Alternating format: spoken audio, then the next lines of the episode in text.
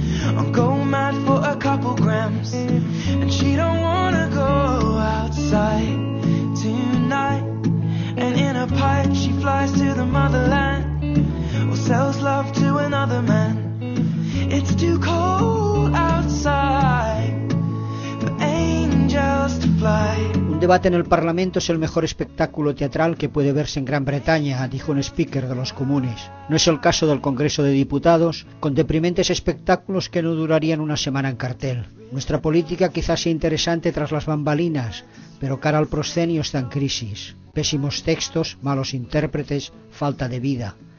En esa situación no es de extrañar que la gente ávida del buen teatro político dirija hoy sus miradas hacia un juez de Madrid, un juez de Mallorca y una jueza de Sevilla. Se les acusará de ser jueces estrella. Lo que hay son temas estrella que catapultan a los jueces conforme nos van mostrando la catadura de los personajes que recitan mal sus textos.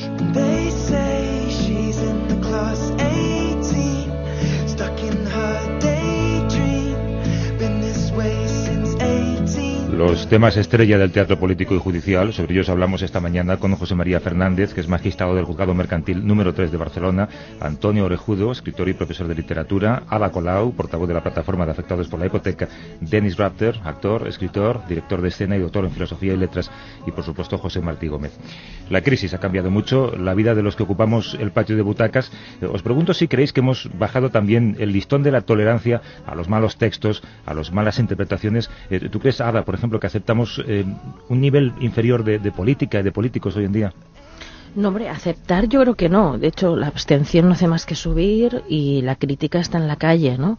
Lo que, lo que quizás es más complicado es la resignación, ¿no? Una cosa es que no aceptes y otra cosa es que te resignes porque no, mm, o el mensaje oficial sea que no puede ser de otra manera, no hay nada que hacer, ¿no? De hecho, a- te dicen que la única posibilidad de incidir que hay ahí ahora mismo es unas elecciones cada cuatro años, que es una forma de participación más que limitada, ¿no?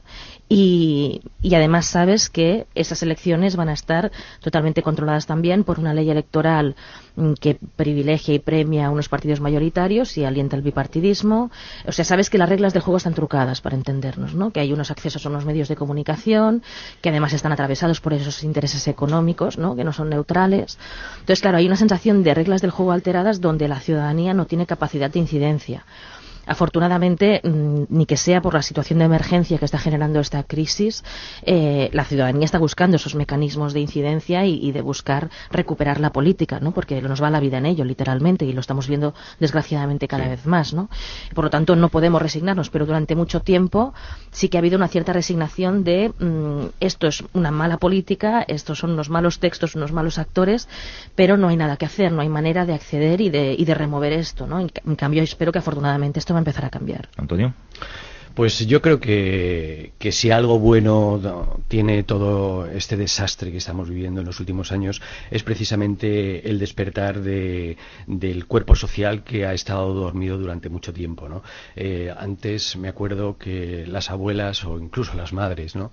Decían, o decían por lo menos a los niños de mi generación cuando no nos queríamos comer el filete, una guerra tendría que venir. ¿no? Eh, y veríais vosotros, también, ¿no? claro, y veríais vosotros lo que lo que es el hambre, ¿no? Pues pasar hambre, sí. Eh, bueno, yo decía una cosa parecida a mis alumnos eh, cuando los veía eh, resignados y un poco pasivos ante lo que me parecía que eran malos, malos funcionamientos de la universidad e injusticias flagrantes. Les decía, un, un partido de derechas tiene que venir y ya veréis cómo despertaréis. Y bueno, pues lo tenemos aquí con un partido que ha puesto en, en, marcha una agenda neoliberal brutal eh, y, y crudelísima. Y lo bueno que tiene esto es que después de muchos años de anestesia social, eh, la, sociedad civil se ha puesto en marcha y estamos viendo delante de nuestras narices eh, cómo eh, la, plataforma que lidera Ada y no solamente eso, ¿no? incluso aquello que recibió tantos insultos y tanto desprecio como fueron las acampadas del 15M, han sido capaces de poner en la agenda, en la agenda política temas y asuntos que no estaba previsto tocar, ¿no? Eso sin contar los jueces eh, a los que a los que se ha hecho referencia antes que eh, se han convertido en los en la, esperanza, ¿no? De, muchos de nosotros, ¿no? Para que ciertas cosas cambien. De manera que tratando de ser un poco optimista en este periodo tan oscuro yo diría que lo bueno que tiene es que eh, estamos despertando y estamos tratando de, hacer lo que deberíamos de haber hecho, que es participar en la vida política. El problema del, sistema político español, del diseño de nuestro sistema político, es que no hay cauces eh, para la participación directa de la ciudadanía. Y muchos de los conflictos que estamos viendo, como por ejemplo tildar las, las protestas de las personas que se quedan injustamente sin casa de terroristas o de cercanos al entorno de otra, es la respuesta un tanto histérica de los poderes eh, públicos, de los políticos, ante los esfuerzos de la ciudadanía por participar en la vida política. Bueno, por alusiones tenemos un magistrado, así que José María.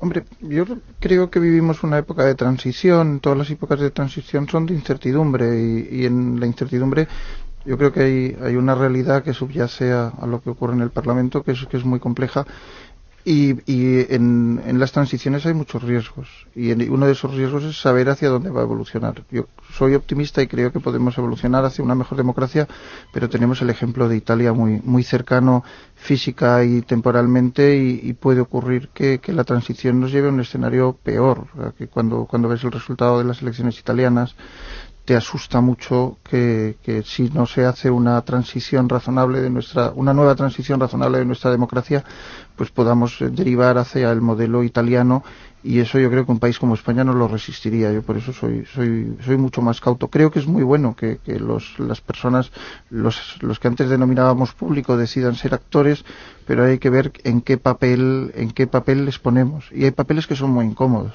¿Cómo ves tú, Denis, eh, la pues percepción del público hacia la clase política? Bueno, primero a mí me interesa que es un teatrero, eh, un, bufón, un cómico que tiene el balance el poder del poder en Italia ahora, que uh, Grillo, ¿no? Entonces, una cosa en todo eso que a mí me preocupa es gradualmente la pérdida de la humanidad del político. Eh, Oscar Wilde es muy interesante porque Oscar Wilde sufría mucho en sus últimos años, estaba en la cárcel durante dos años eh, y desde ahí daba cuenta todavía más de la humanidad. Y él escribió una, una carta al gobernador, al ministro de, de, Home Affairs, pidiendo que... Interior. interior, sí, que se corta un poquito eh, su sentencia de dos años. Eh, y no hacían caso a él, porque cuando uno está en el poder, poco a poco va perdiendo su sentido de la humanidad para mantenerse en el poder.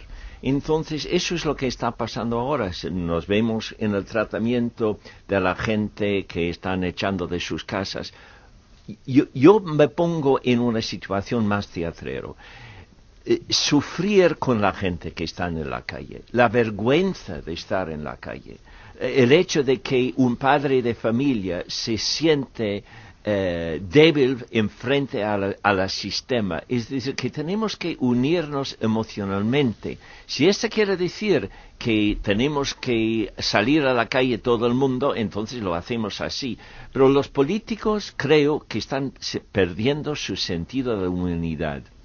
Alguien mencionaba, creo que Antonio, la técnica del, scratch está generando polémica. A mí me gustaría que me contarais cómo o qué postura adoptáis vosotros frente a ella. ¿Creéis que es una estrategia de lucha social válida o que puede suponer algún riesgo para la democracia, como decía algún político? ¿Ada? O quizá mejor que opinen primero el resto y opino yo por última en la medida. Lo, tuyo lo sabemos seguramente. José María, como, magistrado, venga. Como una partida de mus y normalmente el que va de, cierre de postre pues se, puede jugar mejor. yo, yo, yo lo siento, puede que, que, me pase como los ultracuerpos y que esté un poco poseído. A mí me da mucho miedo. Creo que el fin, por legítimo y por amable que sea, no puede justificar los medios y, la cuestión es quién pone los límites. Yo la verdad es que me, me resulta muy, muy incómodo ver la situación que hay en la calle, ver cómo, cómo se vulneran o no se vulneran los, los, los, límites y ver el tipo de respuestas que se dan. O sea, me, asusta mucho el scratch y me asusta mucho que, que para defenderse el scratch se abre del, del nazismo. Yo, a mí me, me incomoda muchísimo y me hace cuestionarme eh, pues la, la, simpatía y la sintonía que tengo con muchos movimientos cuando, cuando veo que, el fin, por legítimo, por razonable y por necesario que sea, pues se quiebra y que los medios pues es, muy difícil. Hasta ahora no ha ocurrido nada, pero no sabemos en qué momento va a ocurrir y sobre todo no sabemos lo que va a ocurrir, que eso a lo mejor es que me estoy haciendo muy conservador y las incertidumbres me generan mucha tensión. Antonio.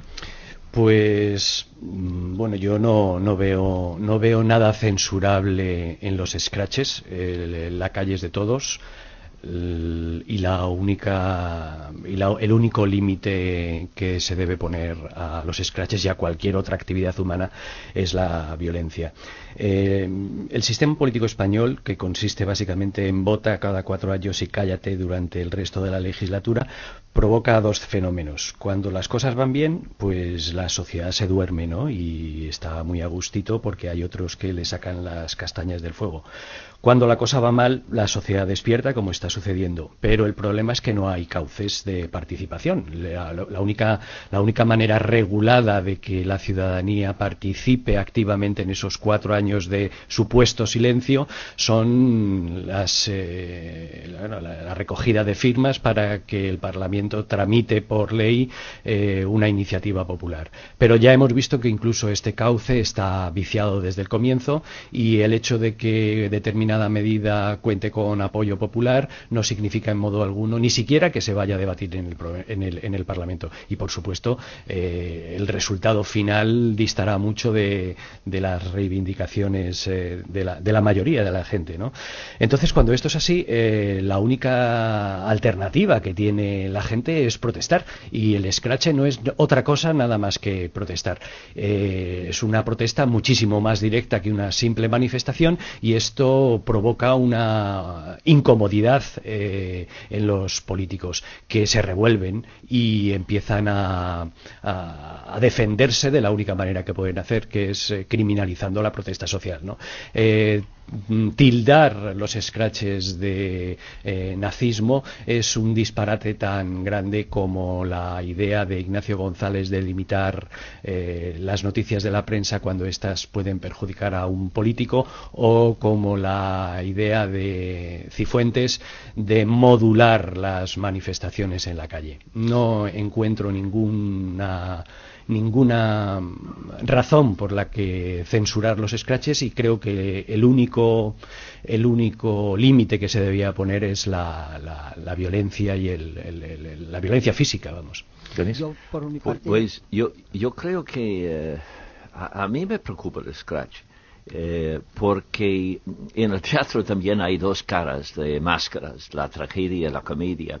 Y dentro del scratch yo creo que por un lado hay razón, por supuesto.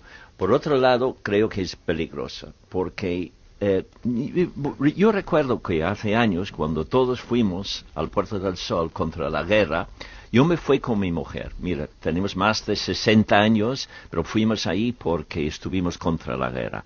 Y ahí en la Puerta del Sol todo era pacífico, pero llegó un grupo de personas con spray y empezaban de hacer daño a todos los edificios que estaban alrededor. Yo, por supuesto, no estaba de acuerdo con eso porque para mí fue violento, porque la violencia viene eh, con varios caras.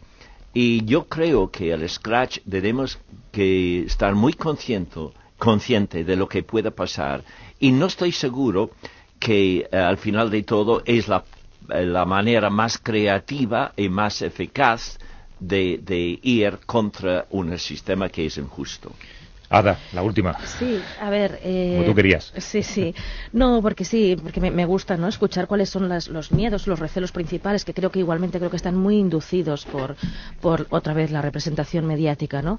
Eh, yo creo que el magistrado ha dicho algo muy importante que, precisamente creo que tenemos que hacer énfasis en ello, de no sabemos lo que puede ocurrir. Y yo, y yo pondría la otra parte de la frase, sabemos lo que ya ha ocurrido y lo que está ocurriendo. ¿no? Entonces, ¿qué ha ocurrido y qué está ocurriendo? Que la plataforma Afectados por la Hipoteca, que es la que hace estas acciones, eh, jamás ha incitado ningún acto de violencia, expresamente se ha manifestado contraria a toda violencia y ha dicho que en sus acciones jamás se va a promover ningún acto violento. Y lo ha demostrado con una práctica de más de cuatro años. Y al mismo tiempo, lo que también sabemos ya que se ha producido y se está produciendo es una violencia insoportable, esta sí de verdad, con mayúsculas, sobre miles de familias que están sufriendo un procedimiento ilegal que vulnera derechos humanos, que de todos he sabido ya y no lo voy a repetir otra vez, y que esas cartas están sobre las mesas y eso no, pasa nada. El gobierno no para los desahucios, el gobierno no cambia la ley y aquí no pasa nada. Bueno, sí que pasa, que se sigue vulnerando los domicilios de las personas, se siguen echando las puertas abajo con policías armados, que los bancos siguen acosando a estas personas porque nadie está controlando las entidades financieras y estos bancos sí que están haciendo acoso telefónico en los domicilios, con amenazas, con desinformación, etcétera, etcétera. Entonces, esta vulneración flagrante de derechos humanos lleva más de cuatro años produciéndose. Hay un colectivo ciudadano, ¿no? a través de estas plataformas, que ha reaccionado de todas las maneras posibles. Ha hablado con todo el mundo, ha agotado todas las vías del sistema, incluso ha recogido un millón y medio de firmas. Incluso Europa le ha dado la razón, Naciones Unidas también. Y sin embargo, esto no cambia y la violencia sistemática diaria se sigue produciendo. Si hablamos del nazismo, que me parece una barbaridad hacer esa, esa relación ¿no? entre, entre una cosa y la otra, si hablamos del nazismo, hablemos de todo. Y recordemos que ahora mismo la sociedad alemana, décadas después, todavía no se ha perdonado el no haber reaccionado a tiempo a una vulneración flagrante de derechos humanos. Preguntémonos todos como sociedad si permitimos que esto siga pasando dentro de unos años, cómo nos miraremos en el espejo, cómo nos explicaremos que como Estado español hayamos permitido durante tantos años una, vulneración tan flagrante de derechos humanos. Entonces, evidentemente, y, a pesar de esta vulneración, nunca hay que promover la violencia. La plataforma se lo tiene clarísimo y lo ha demostrado y lo ha demostrado también en los scratches. Y sobre el tema de ir a domicilios, o sea, se está exagerando completamente porque es una práctica habitual para muchos otros colectivos y aquí nadie dice nada. O sea, por ejemplo, la prensa va regularmente a espiar a un montón de gente y a esperarlos en la puerta de sus domicilios y muestran sus domicilios en la televisión y aquí no, pasa nada. No, no, es espiar, es esperar a ver si salen y hacen declaraciones. Exacto, y eso se muestra en los medios, se muestra en la dirección y, nadie está diciendo que se les está señalando ni que se esté poniendo en peligro su intimidad, etcétera, etcétera. ¿Tú, eres crítico, José María? Eh, ¿Qué te parece lo que pide el gobierno? Que quiere que la policía, eh, bueno, pues eh, sancione, identifique sobre todo y sancione y detenga si procede a quienes participan en estas concentraciones. Yo, a mí me preocupa mucho que, el gobierno pueda cargarse de razones frente a un sector de, la población española para, para blindar, ya, hemos vivido el, cómo se ha blindado el Congreso de los Diputados, a mí me da muchísima pena, paso mucho por allí, me da muchísima pena ver el Congreso fortificado y, me da muchísima pena que todo se solucione con más represión, con, más medidas policiales. También es verdad que, que, es un problema de modular, el, de modular los discursos. Yo tengo la impresión, tengo el miedo, creo que todavía vamos a tardar mucho tiempo en poder solucionar del todo el problema de los desahucios. Por lo tanto, me parece que, la modulación de la respuesta es muy importante. Estamos hablando, llevamos cuatro años en, eh, trabajando estos temas y yo tengo la impresión de que tardaremos todavía tres o cuatro años más. Parece que, las plataformas eh, se están jugando todo a, la apuesta que se puedan cambiar las cosas en muy poco tiempo. Desgraciadamente eso no va a poder así, ser así. Entonces me da mucho miedo saber cuál va a ser el paso siguiente. Yo si, si supiera que todo terminaba en los scratches, pues bueno, pero, pero tengo la sensación de que queda mucha legislatura por delante, hay una mayoría absoluta con con un apoyo ciudadano también importante y, creo que esto sigue siendo un, no es una media maratón, es una maratón muy larga y por lo tanto hay que ser capaz de, modular esa respuesta. Pero, perdón, si me permitís solo una cosa. Eh, al contrario, o sea, las plataformas lo que están haciendo es canalizar en propositivo y en positivo un malestar general que si no encontrara otros canales, eh, quién sabe lo que se habría producido ya. O sea, nosotros lo estamos viendo cotidianamente, la gente está al límite, la gente gente llega a nuestras reuniones diciendo barbaridades, que va a cometer barbaridades. Y nosotros, en cambio, canalizamos eso en forma propositiva con propuestas de ley, pero propuestas de ley que llegan al Congreso y una vez y otra son bloqueadas y descartadas. Entonces, ¿qué le queda a la ciudadanía? Evidentemente, nosotros vamos a seguir apostando por la vida y por, la, y por lo propositivo y, por ejemplo, no solo nos limitamos a interpelar a un Congreso que nos responde, también buscamos la autotutela de los derechos, paramos los desahucios, forzamos a los bancos a negociar. O sea, nosotros hacemos lo que debería hacer la Administración y lo seguiremos haciendo. Si preguntaba el magistrado qué vamos a hacer, la ciudadanía va a seguir defendiendo esos derechos humanos que debería defender la Administración pública. Bueno, pues hemos eh, dialogado con tranquilidad sobre algo que está en la calle ahora mismo con Antonio Rejudo, con Ada Colau, con Donis Ratet, con José María Fernández y con José Martí Gómez. Os agradezco vuestra presencia. Un abrazo a todos. Gracias. Hemos hablado hasta ahora de eh, teatro y política. Ahora vamos a escuchar teatro sobre política. No se lo pierdan.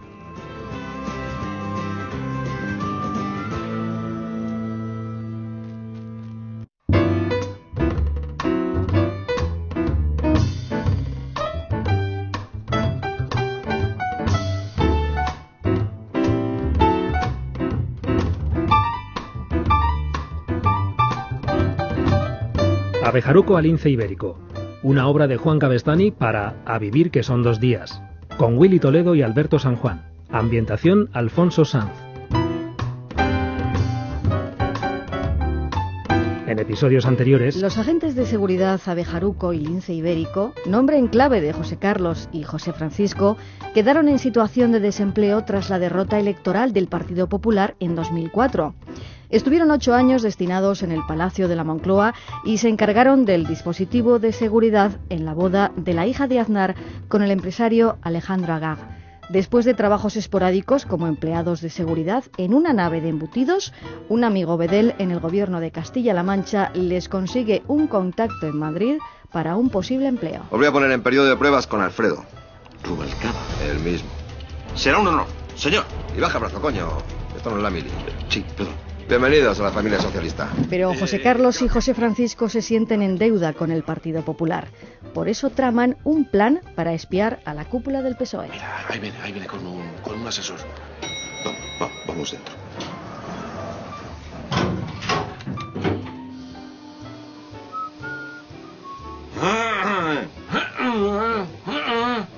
Hace calor, ¿no? Joder, qué calor hace aquí.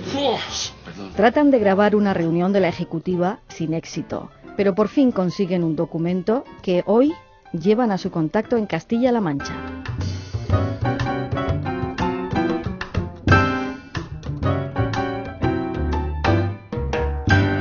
Ahora mismo nos vamos a meter en la habitación y en lo alto de la cama te voy a hacer amor ocho veces. Y dice, me parece muy bien, pero suba hasta arriba, que es donde viví, se lo dice a su mujer que yo soy la vecina.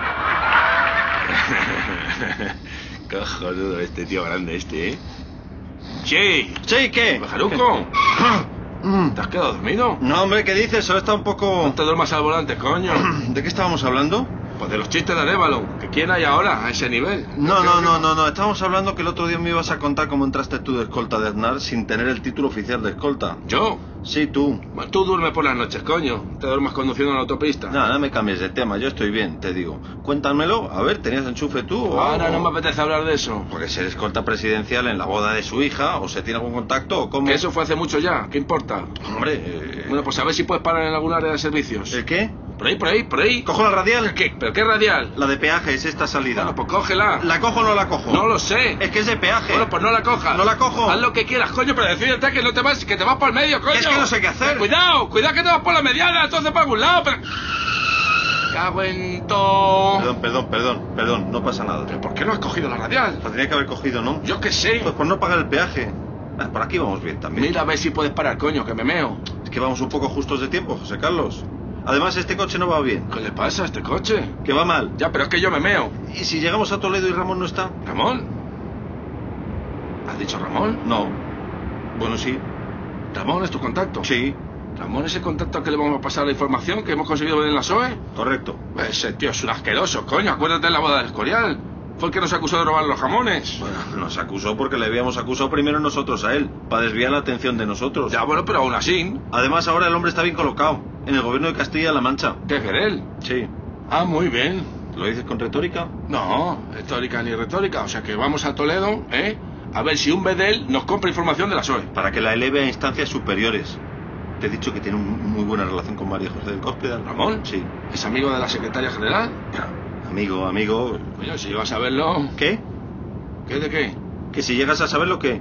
Para, por favor, para, para ahí que me meo. Que no puedo parar, de verdad. Aguántate un poco, que no quiero llegar tarde. Dios... Piensa en otra cosa, pon otra cinta. Mira, que hay varias. Mira, Emilio el Moro. Bordón 4. Mira, mira la carretera, mira la carretera, no me jodas, mira la carretera. Anda, coño, qué recuerdos. El baile del pica pica. ¿Qué haces? Que se ha atascado esto. ¿Qué es que lo has metido mal? Joder. No me marees, por favor. Deja de dar golpes que me mareo. Y tú conduce un poco bien, coño. Conduce tú y no te quejes tanto. Ya verías que este coche va mal. No puedes parar ahí en el acero, aunque sea. Por cierto, una cosa. ¿No? Esta información de la SOE que llevamos a Toledo. ¿Estás seguro que nos la van a comprar? ¿Ramón? ¿Nos la van a comprar? ¿Tú crees? Vamos a ver. Ya, pero... Si les interesa acceder a esta información, tendrán que comprarla. Ya, claro. Es por su bien. Así es como hay que vendérselo. Ya, para que ellos hagan ahí sus, sus estrategias de sus cosas, ¿no? Exactamente. De todas formas, ¿Puedo sacar la minga por la ventana? la información está de la SOE. ¿Tú la has leído? Si la he leído. Sí, ¿la has leído? ¿La información de la SOE? Sí. No. Pues te la podías leer. ¿Para qué? No, por nada. ¿Eh? Nada, es igual. ¿El qué? Nah. No, digo que... O sea, ¿De qué? la información es a las cosas del PSOE. ¿Qué pasa con eso?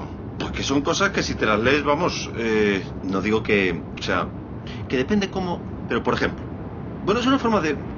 ¿Qué? ¿Sí? ¿Me estás escuchando? Sí, es que no sé lo que no sé lo que está diciendo, básicamente. No, bueno, por ir al grano, pero...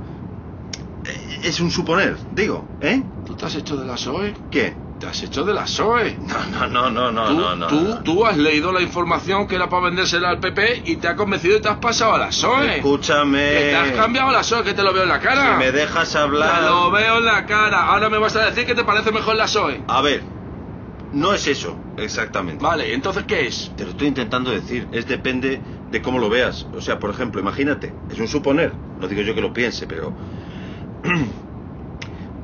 ¿Tú no crees que si pensamos de forma eh, colectiva y solidaria, el individuo podrá caminar mejor hacia la libertad? ¿Qué? No, ¿verdad? ¿Quién te ha dicho eso a ti? ¿Tú, tú no crees que una sanidad, eh, una educación pública gratuita universal eh, garantizan mejor una sociedad cohesionada? Cállate, anda, cállate, cállate que me estás ya... Que no, que- que, no, que no es que yo lo piense, no es que yo lo piense. Pero vamos a ver, ¿no te parece que la alianza de las civilizaciones pues podría ser una apuesta del futuro? Quieta, quieta, quieta. Por ahí no paso, ¿eh? Por ahí no paso. Que No, solo, no, que- solo que no. digo, solo digo que abras un poco tu mente a otras ideas. A lo mejor las cosas no son como nos las han enseñado. Ah, no. ¿Cómo son entonces? La solidaridad entre las personas, por ejemplo. ¿Por ejemplo qué? Porque a lo mejor eh, eh, es posible. No. ¿No es posible? Mira, te voy a explicar una cosita, ¿eh? El otro día estaba yo en el Carrefour, ¿eh? Y cuando voy a pagar veo una señora mayor que va a llegar antes que yo a la caja. Entonces aprieto el paso, ¿eh? Y me pongo por delante de ella. Que se joda, pensé, ¿no? El caso es ponerse siempre delante de los demás. Ya, bueno, sí, sí, sí, sí, sí, sí, a mí eso me parece bien también, pero ¿qué es lo que me quiere decir No, con pues, eso? pues que ni siquiera la SOE hace nada de eso que tú has dicho, aunque lo vayan diciendo. ¿O es que ellos han hecho algo de eso? No, no, porque en el fondo saben que no es así. ¿Eh? Que los cuentos para niños están muy bien, que sí, que la fantasía es muy bonita, las princesas, todo eso, pero hay una cosita que es la realidad. ¿eh? Hasta la SOE se ha dado cuenta de eso. Lo que pasa es que lo disimulan. Vamos a ver, está lo bonito y luego está la realidad. No es lo mismo. Y el que no se da cuenta va a sufrir mucho dolor. No tiene por qué ser así. ¿Ah, no? Entonces, ¿tú qué vas a hacer? ¿Dejar pasar siempre a los demás y quedarte tú el último? ¿O meter a un moro en tu casa? ¿Por qué no metes un moro en tu casa si tanto te gusta la, la- la alianza de las civilizaciones esa, eh? La verdad es que tengo algún amigo de origen arábigo. ¿Tú? Pues sí. ¿Dónde? ¿Dónde qué? ¿Que dónde has ido tú a conocer moros? Bueno, pues últimamente en algún momento pues me he interesado por la situación pues de los más marginados de nuestra sociedad. De coña, ¿no? sí, claro. Eh, ¿Qué te está pasando? oh, nada, te digo. Oh, No me jodas, Juan Francisco, no me jodas, ¿eh? nah, que no es para tanto, si solo lo decía por hacer un poco de conversación. Ya, pero entonces... ¿Qué? Que no es momento para tonterías, Juan Francisco. Que en este momento no se puede bajar la guardia. Bueno, nunca se puede, pero ahora menos. ¿Eh? Ahora hay que estar al lado de los fuertes, coño. Los débiles van a caer fulminados por un rayo, como tiene que ser, además. El Papa Francisco dice que hay que estar con los pobres. Ah, bueno, eso sí, eso sí. Claro. Decirlo claro que sí. Claro. Entonces, ¿tú no crees que otro mundo es posible? ¿Otro mundo cómo? ¿Como Cuba? ¿O como la Rusia esa de Stalin? Ay, no lo sé, Ah. no me grites, por favor, que estoy muy nervioso. Son dudas que tengo. Pues déjate de dudas ya, hostia. Vamos a ver. ¿Qué ha pasado en los últimos años en el mundo? ¿Qué ha pasado? Las dictaduras ya no hay. Han ganado las democracias. Eh, Yo soy demócrata también, ¿eh? Cuidado. La gestión está en manos de la gente que sabe. Ya no mandan los idealistas, aquí mandan los que han estudiado la economía y la gestión y la empresa. Y el que no está de acuerdo, cuatro hostias y a su puta casa, coño. Saddam y, y Gaddafi, todos a tomar por culo. Chávez, derrotado en las urnas, como tiene que ser. Sí, sí, yo sé que es así, yo lo sé. Pues claro que es así. Yo lo sé, yo lo sé. Esa ha sido siempre mi forma de pensar. Que no, que no te equivoques, que eso no es una forma de pensar, es la realidad. Lo que es una forma de pensar es lo otro. Sí, pero a lo que voy... ¿Pero qué estás haciendo? Pues me en el acuario, coño, si no piensas parar. Diego, ¿cómo lo estás poniendo todo, joder, José Carlos? Bueno, pues si no dieras bandazos con el volante. Que me está meando, no estoy dando bandazos con el volante, que tiene mal la, dirección el coche, no me mees. Ah, que también te vas a quejar de la dirección. Dios. Nada, nada, nada, nada. Déjale pasar, déjale pasar. No le mires, no te hace nada. Hostia, mira el humo que vamos echando. No le mires, no te hace nada. Que pase, que pase, que pase, que pase. Que le estoy dejando. Dios. Dice que paremos.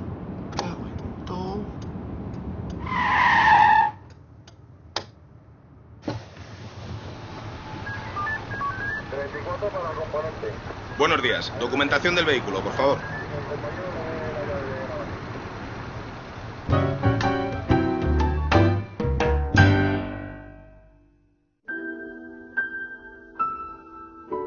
Ayer no dormimos, llevamos ocho días en, los cuales no paran de caer bombas aquí en Bagdad y controlando un poco la situación, ¿no? Porque muchas veces te das cuenta que no estás un poco alerta y que te confías demasiado. ¡Me cago en su puta madre!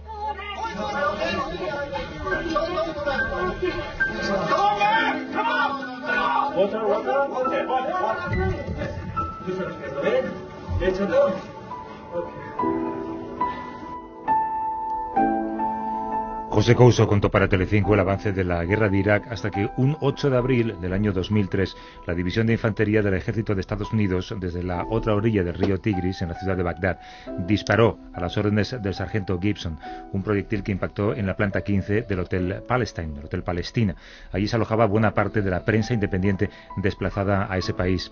Gervasio Sánchez, buenos días. Hola, buenos días. El resultado de aquel impacto lo conocemos todos. José Couso apagó para siempre aquella cámara. Un día antes, Julio Anguita Dejaba de escribir y muchos otros periodistas dejaron su vida después en una guerra de la que se han cumplido ahora mismo 10 años. ¿Cómo conociste tú la, muerte de Couso, Gervasio? Bueno, yo estaba en, Galicia cuando me enteré de la muerte de Julio Anguita Parrado el día anterior. Me la comunicaron por teléfono y todavía hay, una fotografía en la que se, me ha fotografiado mientras que yo recibo la noticia. Cuando llego a Madrid a primera, sobre las 12 de la, de la mañana del, del día 8, el taxista me dice, eh, ¿han matado a un periodista en Bagdad? Digo, sí, el Julio Anguita Parrado. Dice, no, no, ese es otro, es un segundo periodista. Digo, ¿cómo? ¿Quién? Cuando me dijeron José Couso me quedé de piedra. Dije, no, no es posible, ¿no? Así fue como yo me enteré. Y la verdad es que tengo que decirte una cosa, eh, Javier, cada vez que escucho esa explosión y ese momento, se ponen los pelos de punta. Una década después, eh, nadie se ha responsabilizado de aquella muerte, aunque su familia no ha dejado de luchar para que se haga justicia.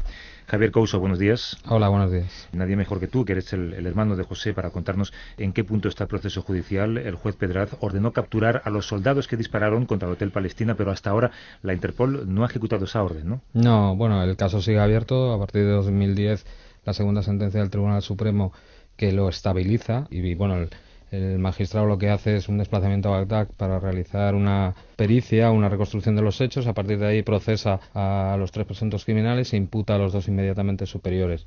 Libra una orden de búsqueda y captura que en 2005 sí se tramitó y la segunda vez, por primera vez en la historia, de Interpol se niega a cumplir la orden de juez. Pero vamos, el caso sigue abierto en fase de instrucción y justo hace dos semanas hemos iniciado nuevas actuaciones. La última prueba que se ha aportado al proceso es la declaración de la ex sargento del ejército de los Estados Unidos, Adrienne Kenney, que reconoció en un programa de televisión que el Hotel Palestina formaba parte de los objetivos a atacar en Bagdad. ¿Podría ser una nueva vía para probar que no fue un ataque fortuito? Sí, bueno, ya los peritos que llevó la Audiencia Nacional y que presentamos nosotros acreditan que el carro de combate, el M1 Abrams A1, podía ver perfectamente distinguir que no eran combatientes y no civiles. Pero es que esta señora no es una sargento normal, es un antiguo integrante de la Agencia Nacional de Seguridad que perseguía a Bin Laden, luego se trasladó a la, a la inteligencia militar y espiaba a los periodistas que había en Bagdad, ¿no?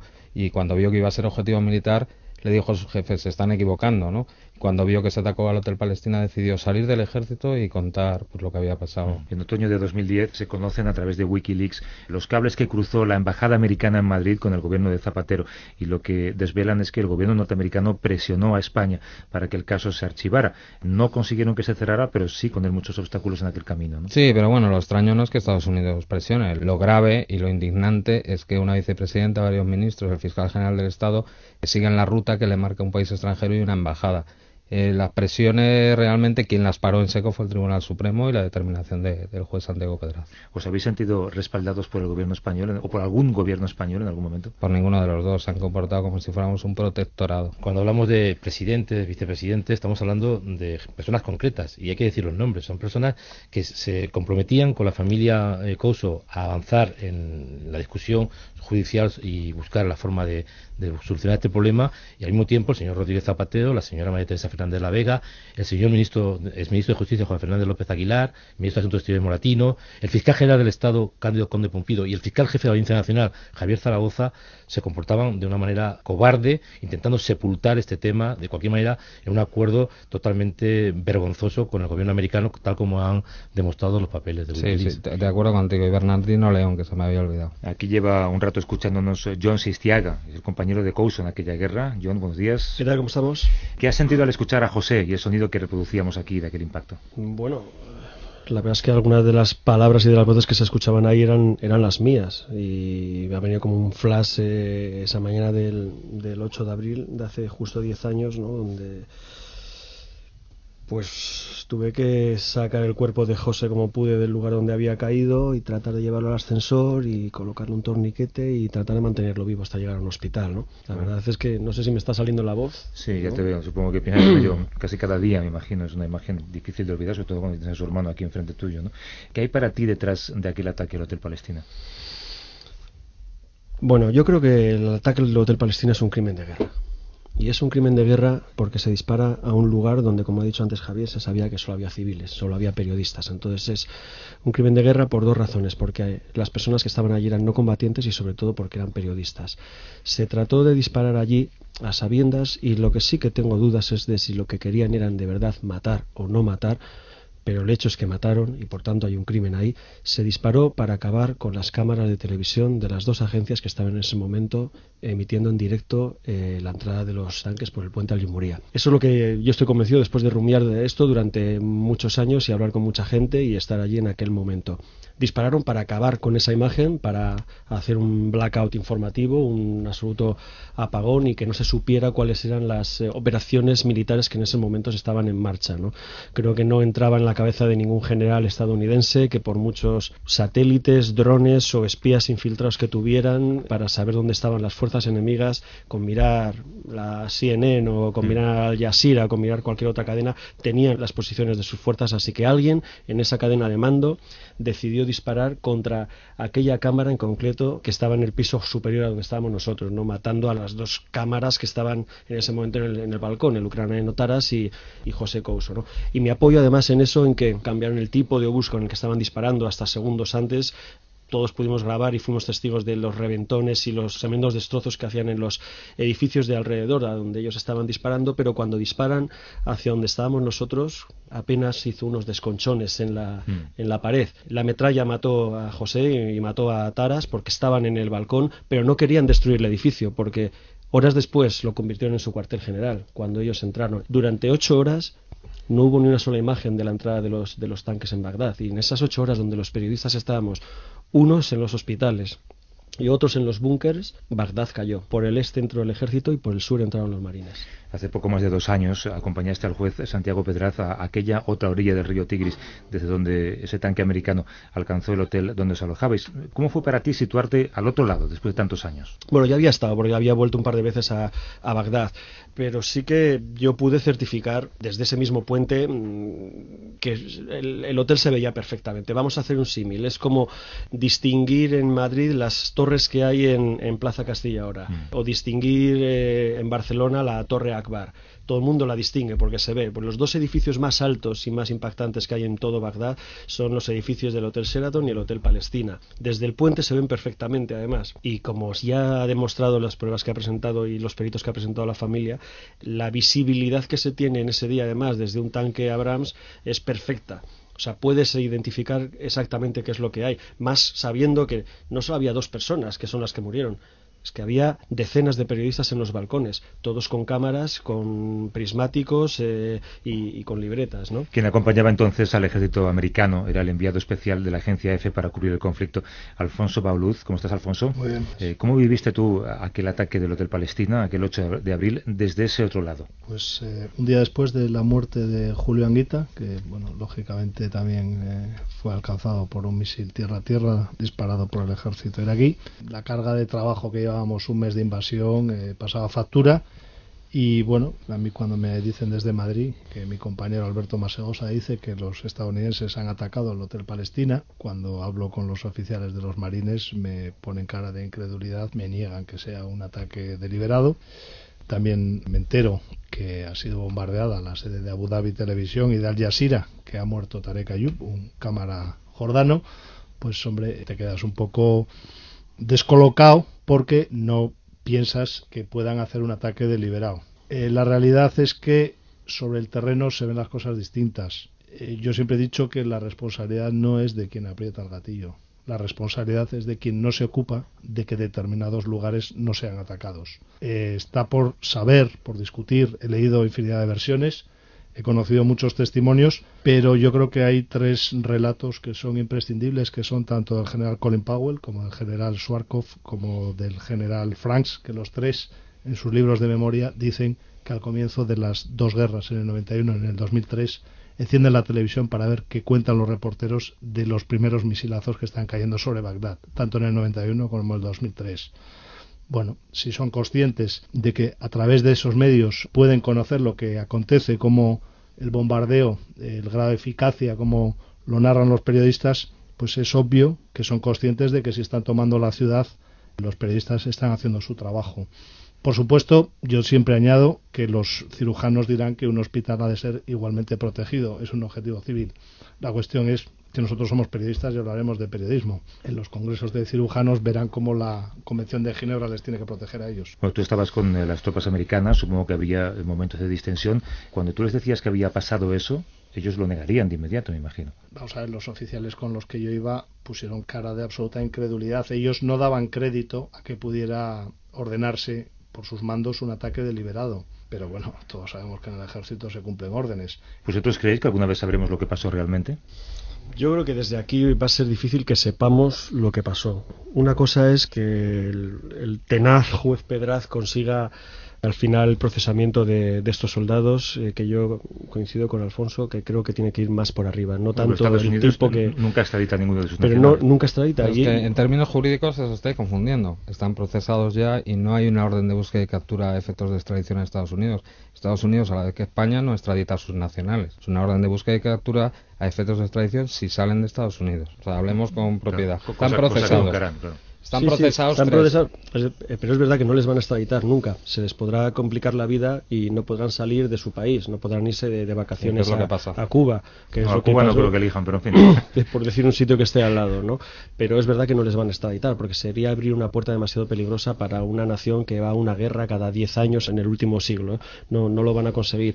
Ahora, yo sí que tengo esperanzas, igual que hace dos, a- dos o tres años un soldado como Bradley Manning consiguió colocar, eh, sacar un pendrive con un montón de información. Sí que tengo esa esperanza de que, igual que en ese pendrive que se filtró a Wikileaks veíamos una- un helicóptero Apache como disparaba contra una furgoneta llena de civiles y mataba a dos reporteros que estaban en la zona y se supo muchas más cosas, entre ellos los, los denigrantes eh, cables que se intercambiaron desde esta embajada hablando de, de nuestro gobierno, de los dos gobiernos anteriores. Tengo la esperanza de que en algún momento alguien también pueda filtrar, hablar y dar las conversaciones de, que se tuvieron en ese momento, durante aquella mañana.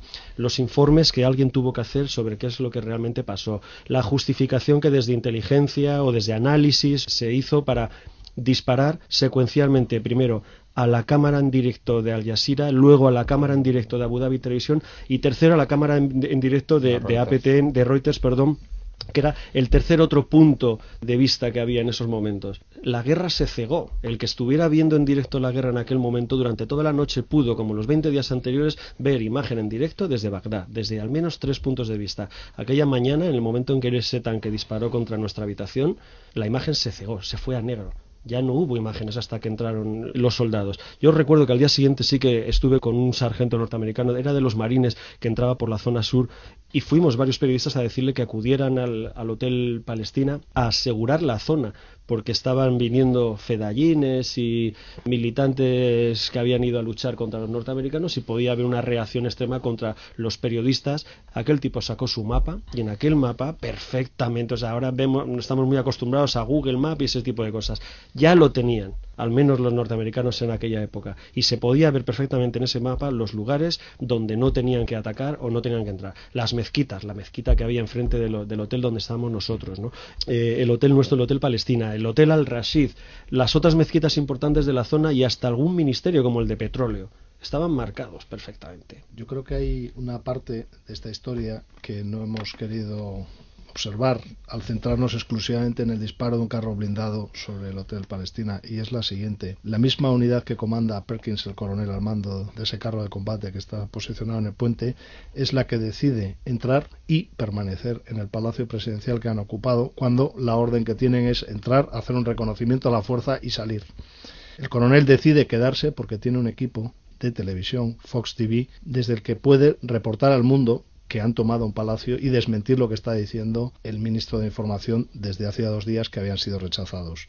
El hecho de disponer de la presencia de los periodistas empotrados, como es mi caso y otros muchísimos más, significa que ellos podían disponer de conexiones en tiempo real para informar desde la perspectiva, en este caso, de la fuerza ocupante.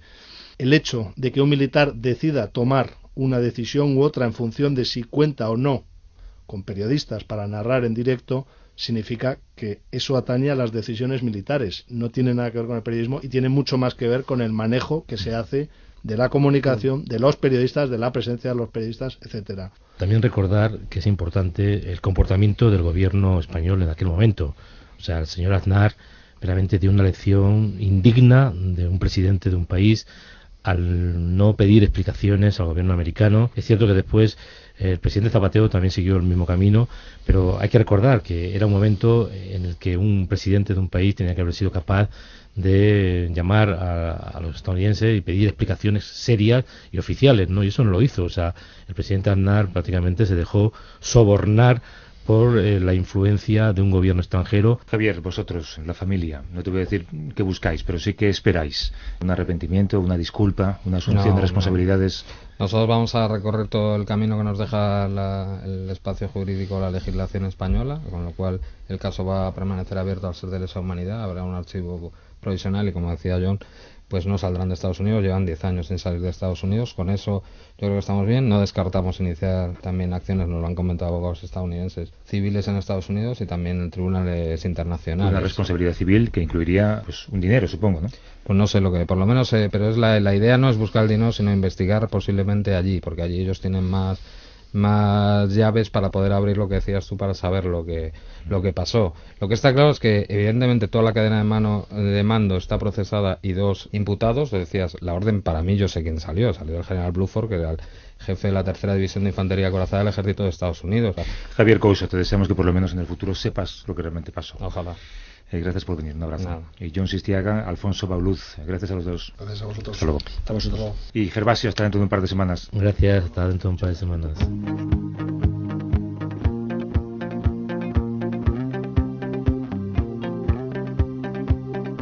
Cada semana tratamos de compensar esta visión crítica con una mirada positiva al día a día de esta profesión. Es el blog sonoro La Buena Prensa que nos aporta el profesor Miguel Ángel Jimeno. Los periodistas se han alejado mucho de la gente, decía hace unos días Iñaki Gabilondo. No todos, claro. Hace unas semanas, Fernando y Alfonso protagonizaban la portada del norte de Castilla. Su mérito, ser los más rápidos de Europa en montar puzzles. Fue una buena apuesta del diario. Pero lo que vino después fue mejor. Víctor Vela, el redactor que hizo el reportaje, se entera de que su información la ha leído de pe a pa Ángela, que está a punto de cumplir 94 años. Ángela es una apasionada de los puzzles, una afición que conoce muy bien su nieta Alicia. Las piezas de esta historia se unen. Alicia y Víctor planifican un gran regalo de cumpleaños para su abuela, para su lectora. Contactan con Fernando y Alfonso, y el 25 de marzo todos van a casa de Ángela. Y allí pasaron la tarde. La pasión por contar una historia de tres apasionados por los puzzles. Eso es periodismo. Hacer felices a los demás. Eso es periodismo. Pelear con el jefe de local menos líneas para la rueda de prensa de turno y más espacio para hablar de Fernando, de Alfonso, de Ángela. Eso es periodismo. Eso sí, para hacer esto hacen falta periodistas.